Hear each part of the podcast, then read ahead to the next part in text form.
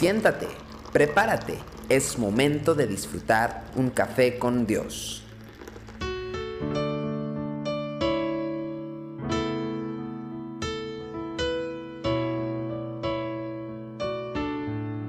Qué bueno que estamos tomando un café con Dios una vez más. La escritura enseña en Mateo 23, del 1 al 3, entonces habló Jesús a la gente y a sus discípulos diciendo, en la cátedra de Moisés se sientan los escribas y los fariseos, así que todo lo que os digan que guardéis, guardadlo y hacedlo, mas no hagáis conforme a sus obras, porque dicen y no hacen. Fíjate qué padre este pasaje, porque hemos visto muchas veces, yo he visto dentro de la congregación, eh, aquí y en todas partes, eh, peleas entre personas que se disputan un lugar tratando de decir que son mejores que el otro. Y a veces hasta se acusan, van y vienen y cada uno intenta demostrar que el otro no es el que tendría que estar ahí. Y no hay duda de que los fariseos y los escribas eran personas indignas de ocupar un lugar de influencia dentro de la sociedad judía, porque conocemos cómo se comportaban. Sin embargo, si nos fijamos bien, Cristo no ataca su posición de liderazgo. Él reconoció que se habían sentado en la cátedra de Moisés y que ocupaban, por lo tanto, un lugar de privilegio. Pero Cristo, en lugar de cuestionar el lugar donde están ubicados, en realidad Cristo cuestiona el uso que estaban haciendo de esa posición de responsabilidad. Dijo, ok, qué bueno que tomaron la cátedra de Moisés, qué bueno que ya tomaron el curso Josué. Pero el problema no es que lo hayas tomado, sino qué uso estás haciendo de esa responsabilidad. El hecho es que todo maestro, y cuando digo maestro no me refiero solo a los de profesión, sino me refiero a los que enseñamos algo en cualquier ministerio, cada uno de ellos va a ser juzgado, sea o no sea digno del puesto que ocupa. Santiago por esta razón decía en Santiago 3.1, Hermanos míos, no os hagáis maestros muchos de vosotros sabiendo que recibiremos mayor condenación. La principal objeción que Jesús hacía en cuanto a los fariseos era que su enseñanza se contradecía, porque decían una cosa y hacían otra totalmente diferente. Y este es uno de los problemas más comunes en nuestros días.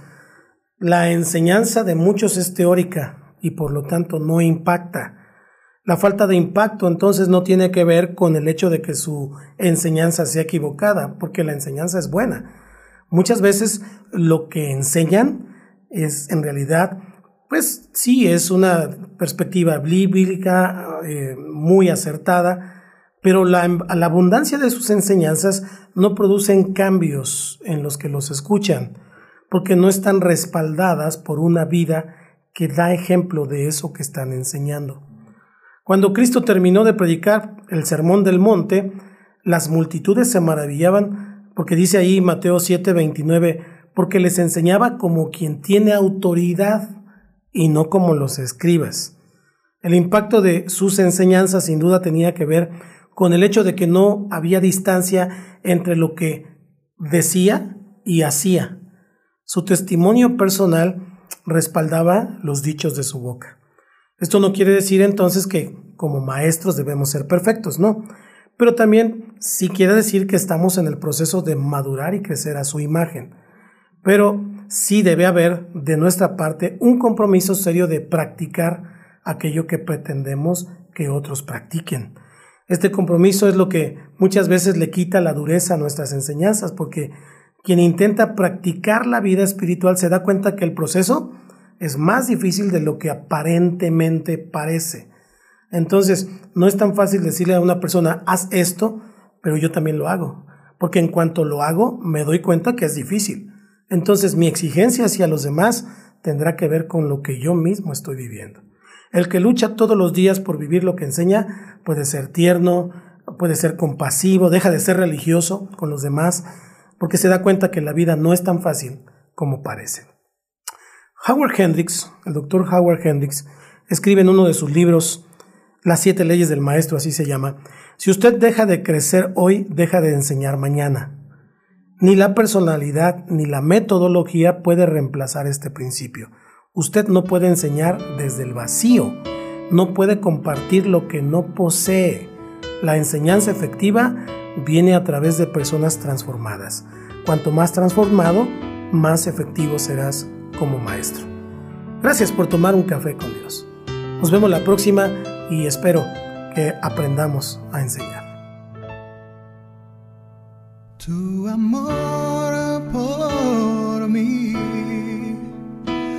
es más dulce que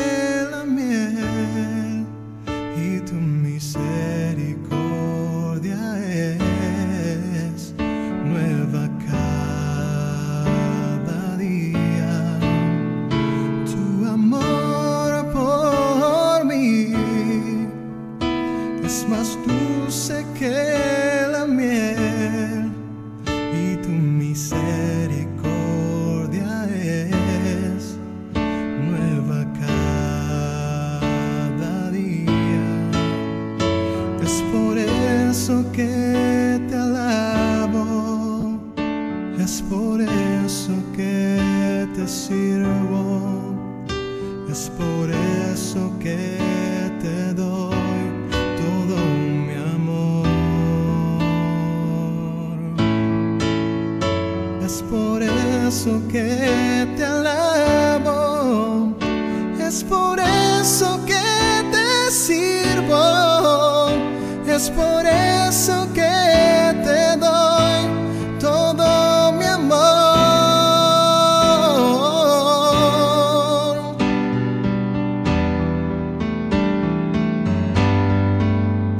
Es por eso que te alabo, es por eso que te sirvo,